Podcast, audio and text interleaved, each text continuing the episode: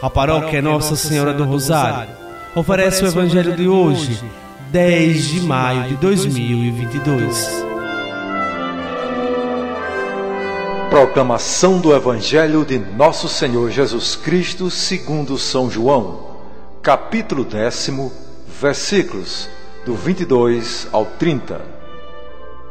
Celebrava-se em Jerusalém a festa da dedicação do templo era inverno.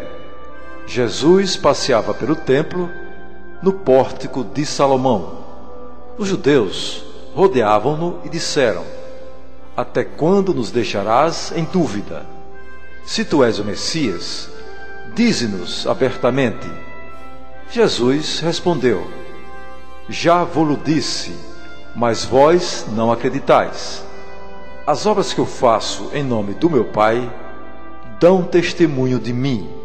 Vós, porém, não acreditais, porque não sois das minhas ovelhas.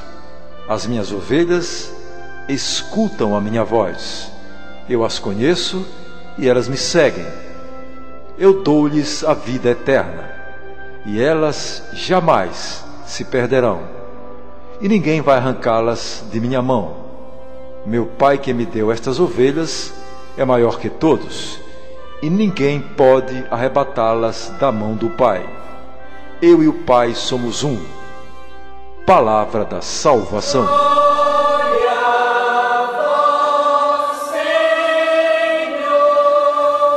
Amados irmãos e irmãs, quando aqueles judeus perguntaram a Jesus se é o Messias, falavam assim não pelo desejo de conhecer a verdade, mas para preparar o caminho da calúnia.